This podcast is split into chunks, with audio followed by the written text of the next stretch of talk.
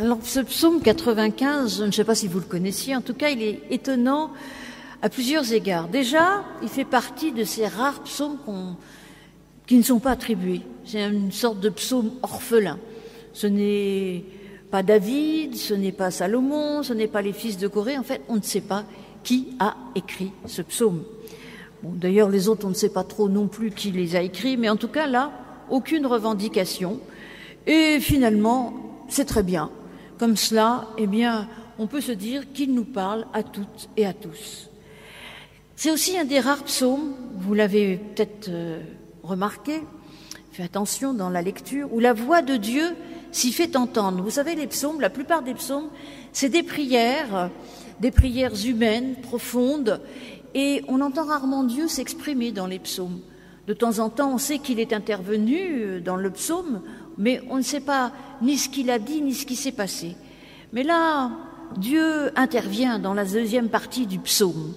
Et étonnamment, lorsqu'il intervient, eh bien, ce n'est pas pour euh, réconforter, mais bien au contraire, pour presque enfoncer celui qui prie. Et nous essaierons de voir pourquoi.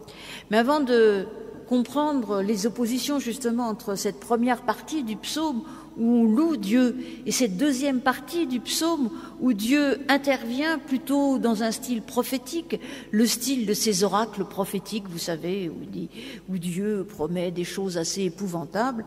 Donc, euh, eh bien, pourquoi une telle, qu'est-ce qu'on peut entendre dans une telle dynamique?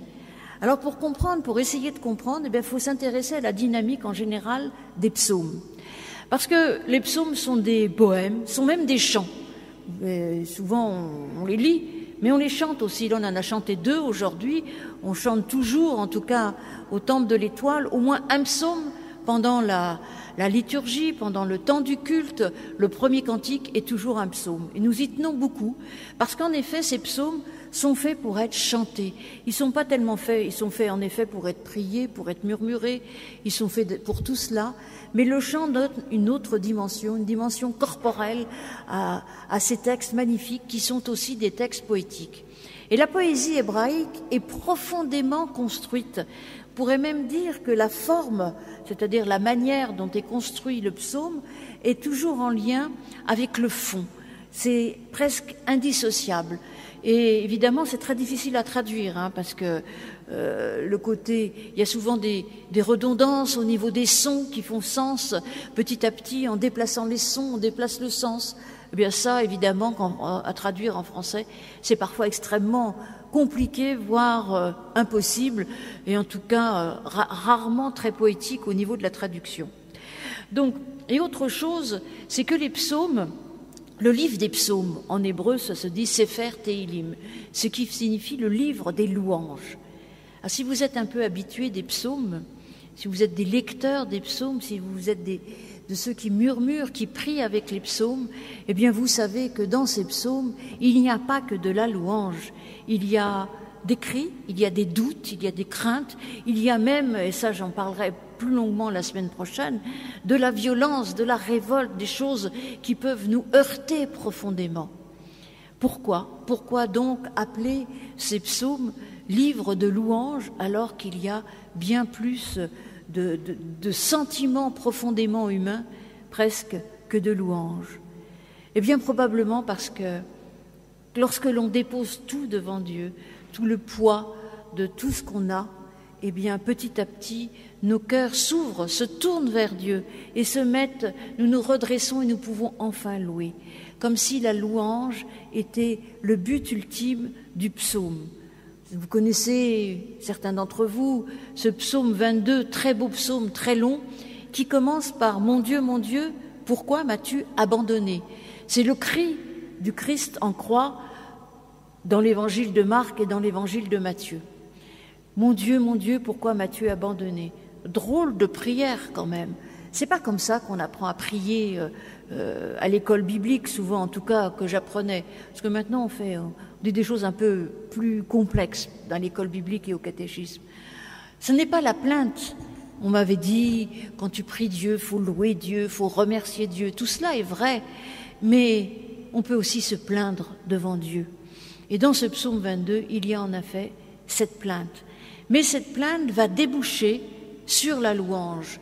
Oh, la plainte, elle dure. Et le psalmiste, celui qui se plaint, dit tout. Il se plaint de ses ennemis qui l'attaquent comme des lions. Et il dit toute sa souffrance, toute sa douleur. Elle est là, au cœur du psaume. Et puis d'un seul coup, on ne sait pas pourquoi, on dit, le psalmiste, celui qui prie, dit Tu m'as répondu. Et là, en effet, tout à l'heure, je disais que Dieu parlait peu dans les psaumes. Eh bien, le psalmiste a dû entendre quelque chose, ou comprendre quelque chose, ou vivre de manière corporelle quelque chose, puisque ce Tu m'as répondu l'ouvre, eh bien, à la louange, et il invite même, du coup, tout le monde à louer Dieu. Donc, on voit que dans les psaumes, le but ultime, c'est la louange. Mais dans notre psaume, c'est pas du tout ce qui se passe, il se passe même le contraire. On commence par la louange, rappelez-vous, ça commence ainsi. Euh, Venez, crions de joie pour l'Éternel, acclamons le rocher de notre salut. Mais malheureusement, ça se termine tout à fait différemment. Bon, alors si vous lisez le psaume suivant, on retombe dans la louange. Hein. Mais bon, celui-là, si on arrête notre lecture là, eh bien, on n'est pas très rassénéré par ce que dit Dieu, pour une fois qu'il parle dans les psaumes lorsqu'il dit Aussi je le jurerai dans ma colère, ils n'entreront pas dans le lieu de mon repos. Voilà comment se termine le psaume.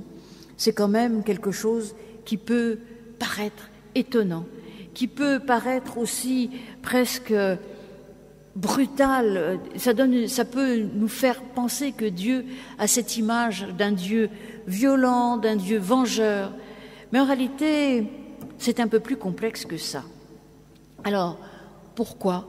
Pourquoi, et c'est ce que nous avons essayé de voir, pourquoi Dieu s'adresse ainsi à celui qui vient de le louer de la manière la plus belle d'ailleurs? Eh bien, en réalité, pour cela, pour comprendre cela, il faut s'intéresser un peu à ce que dit ce psaume. La première partie, elle est très belle, elle loue Dieu, elle nous invite à louer, à entrer dans le temple, à nous, à acclamer Dieu, à nous prosterner devant lui, à nous courber devant lui. Tout cela, c'est très beau. On est dans l'ordre de la liturgie, du culte, en réalité. Et tout cela, pourquoi? Pour louer le Dieu créateur, celui qui a fait le ciel, celui qui a fait la terre. Tout cela est là. Nous sommes invités à louer un Dieu créateur. Alors pourquoi Dieu, après, vient, parle et en quelque sorte les, les engueule, il n'y a pas d'autre nom de ça, et leur rappelle un passé des plus sombres. Vous savez, quand ils étaient dans le désert, alors qu'ils étaient dans le désert, que Dieu venait de les libérer, ils n'ont cessé de murmurer, de se plaindre de Dieu. Et la louange est bien loin là, la louange n'arrivera pas d'ailleurs. Ils ont, ils ne cessent d'être là. Et Dieu rappelle cela à ceux qui sont en train de le louer. C'est vrai, moi, quand je prie, j'aimerais bien que Dieu me réponde. J'aimerais bien qu'il me parle comme il parle dans la Bible. Mais je ne suis pas sûre que j'ai envie d'entendre ce qu'il dit là, Dieu. J'ai envie d'entendre un Dieu qui me dit que merci, c'est très bien ce que tu as dit. Eh bien, Dieu ne se contente jamais de cela. Dieu est un Dieu exigeant. Alors ça ne veut pas dire qu'il punit jusqu'à la cinquantième génération, non, pas du tout. Il est exigeant parce qu'il ne voudrait pas que nous nous trompions. Et en effet, c'est ce qui risque d'arriver. Là, dans ce psaume, il y a des psaumes comme celui-là qui commencent avec cette louange. Par exemple, le psaume 8 que nous avons chanté partiellement, vous pouvez le lire, c'est ce qu'on appelle un psaume de création, un psaume de louange au Dieu créateur. Eh bien, on se tourne vers Dieu, on regarde le ciel. Vous avez tous fait cette expérience-là se coucher un soir d'été euh, dans un endroit où il n'y a pas trop de lumière, euh, dans l'herbe, et regarder le ciel et voir toute cette voie lactée magnifique. Et là, on se sent tout petit, petit, petit, exactement. C'est ce, que, c'est ce qui nous est dit dans ce psaume 8. Et on voit toute la magnificence et la grandeur de la création. Eh bien oui, mais il ne faut pas s'arrêter là. Dieu n'est pas qu'un Dieu créateur. Et puis, il ne faut pas s'arrêter là, à la louange, au moment du culte. Il ne faut pas s'arrêter à ce que nous faisons là, le dimanche matin. C'est déjà bien. Hein. Alors venez, oui, écoutez-nous au loin. C'est déjà très bien. Mais ce n'est pas suffisant. C'est certainement cela que Dieu est en train de dire. Dans ce psaume, donc, on entend la voix de Dieu qui vient, qui vient et qui vient en réalité, eh bien, tenser, bousculer celui qui prie. Parce que même dans la prière, Dieu peut nous bousculer. Même lorsque notre prière est juste, parce que je ne dirais pas que leur prière n'est pas juste, eh bien Dieu vient nous demander encore et encore. Si nous sommes capables de louer Dieu comme nous l'avons fait, eh bien Dieu nous demande de faire encore autre chose. Qu'est-ce qu'il nous demande? Et ça commence par ce mot qui retentit, qui retentit aujourd'hui. Ce mot qui va retentir aussi dans la lettre aux Hébreux. Aujourd'hui, oui, cet aujourd'hui nous rejoint, nous aussi. Il n'est pas question d'une prière d'il y a 2500 ou 3000 ans. Non, c'est aujourd'hui. Aujourd'hui, la voix de Dieu retentit. Aujourd'hui, la voix de Dieu nous dit, eh bien, ne te trompe pas lorsque tu me loues. Ne te trompe pas de combat. Ne te trompe pas. La prière ne suffit pas. Elle est indispensable, mais elle ne suffit pas. C'est ce qu'on va retrouver un peu d'ailleurs dans ce que dit la lettre aux Hébreux. Je vous ai dit que je n'étais pas toujours fan de la lettre aux Hébreux. Elle est souvent moralisante. On dit aussi euh, que c'est un écrit tardif. Alors du coup, on estime qu'il est un peu moins euh, euh, agréable, il est un peu moins presque justifié que les autres écrits comme les évangiles ou certaines lettres de Paul. Mais pourtant, cet écrit, il est là, dans la Bible, au cœur de la Bible. Et justement, eh bien, cette lettre aux Hébreux m'a permis d'interpréter aussi ce qui se passe dans ce psaume, ce psaume qui m'a posé bien des problèmes, quand même, je dois vous l'avouer. Eh bien, parce que justement, c'est aujourd'hui, d'habitude, quand on dit aujourd'hui dans la Bible, à chaque fois, il se passe quelque chose de positif. Et là, aujourd'hui, oracle de Dieu, je ne vous accueillerai pas dans mon repos. Probablement que c'est aujourd'hui, nous dit déjà que il y a une discordance entre celui qui prie et la parole de Dieu. Pourquoi? Pourquoi cette discordance?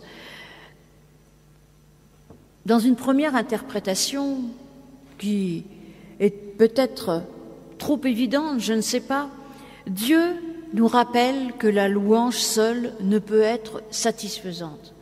En effet, la, la plainte le dépôt de tout ce qui nous habite devant Dieu nous conduit à la louange. Mais cette louange n'est jamais la fin. Si nous nous mettons à louer Dieu, il faut aussi que nous soyons capables d'amener les autres à louer Dieu. La louange n'est jamais satisfaisante. On ne peut louer Dieu en oubliant notre prochain. C'est exactement ce que nous dit la lettre aux Hébreux. Prenez donc garde, frères, que personne parmi vous n'ait un cœur mauvais qui manque de foi et s'éloigne du Dieu vivant. D'ailleurs, c'est intéressant parce que la lettre aux Hébreux n'a de cesse de, de faire le lien entre la foi et la loi, je pourrais dire, entre la foi et les œuvres. C'est-à-dire que nous devons aider nos prochains à avoir la foi. Alors on ne peut pas leur euh, inculquer la foi, leur faire rentrer, mais nous devons les accompagner, leur montrer par nos actions, par notre amour, eh bien, que la foi est quelque chose d'extraordinaire. Au contraire, encouragez-vous mutuellement chaque jour. Encourager, s'encourager, encourager les autres, c'est nous amener, nous aussi, vers plus de foi. Et c'est cela aussi.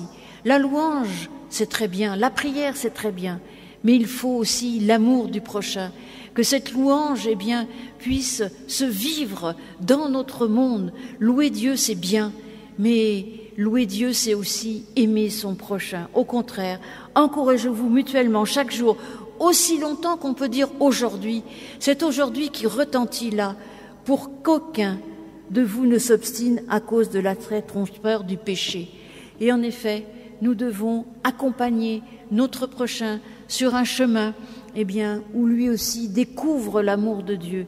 Nous devons accompagner notre prochain afin que lui aussi ne s'éloigne pas de l'amour de Dieu. Et puis, vous savez, parfois, c'est nous qui avons besoin de notre prochain pour avancer sur ce chemin où nous pouvons découvrir l'amour de Dieu. En effet, la louange n'est jamais suffisante. Elle est nécessaire. Et puis peut-être qu'elle sera à nouveau c'est pas peut-être même sûrement l'aboutissement de ce chemin d'amour, de foi, qui nous conduiront à nouveau, eh bien, à tout déposer devant Dieu, à faire confiance et à le louer à nouveau. Il y a cette espèce de cercle vertueux qui nous conduit de la louange à l'amour et de l'amour à la louange. Eh bien, non pas en gommant toutes les difficultés, mais au contraire, en faisant que nous pouvons les déposer devant Dieu et les affronter pour nous, pour les autres, avec confiance et avec espérance. Mais on peut également essayer une autre interprétation qui d'ailleurs est probablement aussi présente dans la lettre aux Hébreux.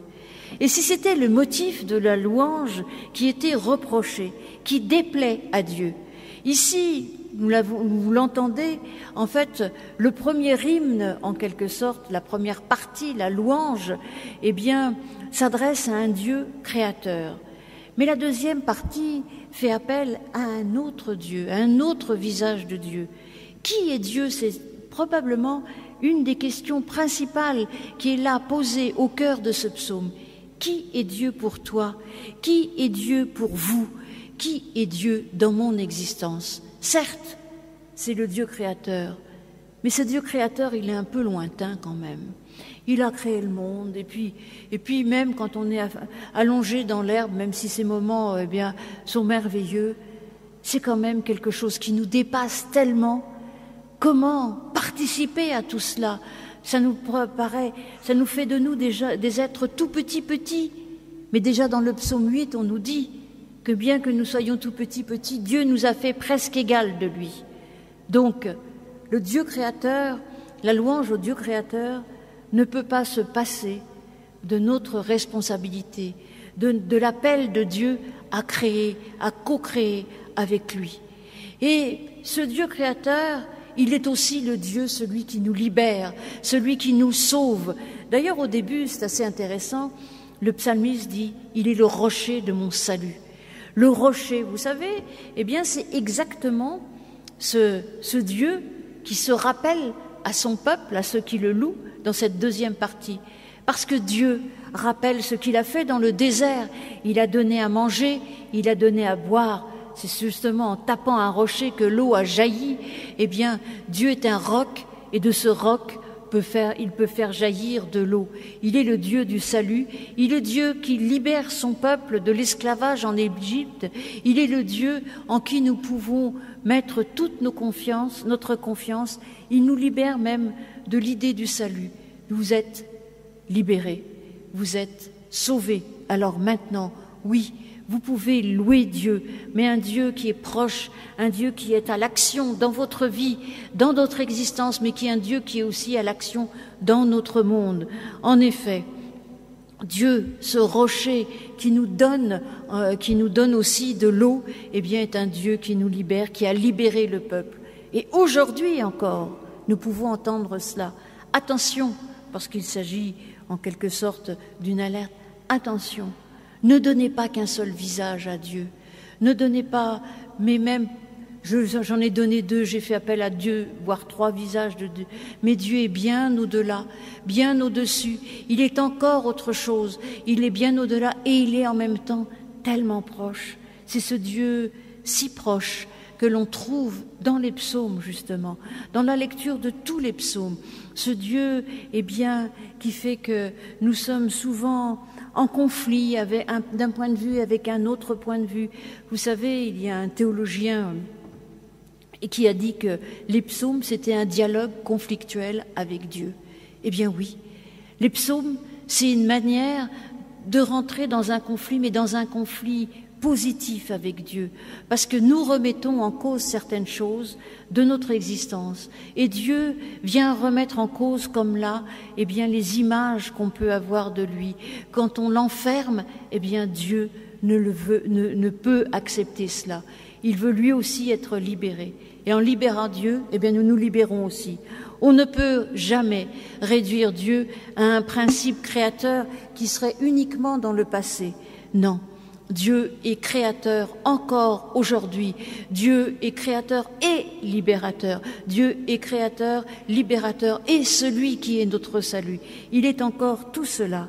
Et puis Dieu nous offre quelque chose là. Et ça, c'est aussi La lettre aux Hébreux, alors vous savez, aujourd'hui, j'aurais presque pu prêcher sur la lettre aux Hébreux en réalité. J'ai trouvé des choses, j'ai trouvé quelque chose qui m'a rejoint et qui m'a touché profondément. C'est un peu plus loin, au chapitre 4. Parce que rappelez-vous, le psaume se termine en disant Ils ne rentreront pas dans mon repos. Mais qu'est-ce que c'est que le repos de Dieu? Alors, là où de nouveau, ça se termine non plus avec la référence à l'Égypte, à, la sortie du peuple d'Égypte, lorsque Dieu, avec, grâce à Moïse, va sortir le peuple et le libérer de la servitude, de l'esclavage en Égypte. Non, le repos, ça fait référence à toute autre chose, au septième jour de la création. Le septième jour de la création qui est celui du repos de Dieu. Et voilà ce que Dieu dit. Attention, si vous vous méprenez, eh bien vous ne pourrez pas entrer dans mon repos. Mais derrière cela, en négatif, enfin en positif d'ailleurs, mais le négatif de ça, c'est du positif, ça veut dire que Dieu nous attend dans son repos, c'est-à-dire qu'il nous attend là où il est, le septième jour, dans la création. Là, Dieu nous permet d'entrer avec lui dans cette œuvre de création. En aucun cas, il nous dit dans, la lettre aux Hébreux, ils n'entreront dans mon repos. Ces œuvres étaient cependant faites depuis la fondation du monde. En effet, il a dit quelque part à propos du septième jour, et Dieu se reposa de toutes ses œuvres le septième jour. Et en effet, Dieu nous invite par la prière, par la louange, mais aussi par l'action que nous pouvons avoir auprès des autres afin de faire connaître ce Dieu de liberté, ce Dieu qui ne veut pas nous enfermer et qui ne veut pas être enfermé. Il nous invite à entrer dans la création avec lui, presque à être co-créateur, presque comme lui, comme le dit le psaume 8. Nous sommes invités à cela. Eh bien, dans ces combats qui peuvent nous paraître insurmontables, eh bien Dieu nous promet une chose, oui, vous pouvez vous reposer, vous pouvez vous reposer avec moi, vous pouvez vous reposer en moi, parce que lorsqu'il nous dit là vous n'entrerez pas dans, mon repos, il nous dit là, désormais, aujourd'hui, vous pouvez entrer dans mon repos. Oh, bah, ça peut être fatigant, hein, le combat. Le combat pour la liberté, pour la libération, le combat pour l'amour, l'amour du prochain, le combat pour construire un monde meilleur, tous ces combats qui font partie aussi d'un combat pour une création nouvelle, pour une création plus belle.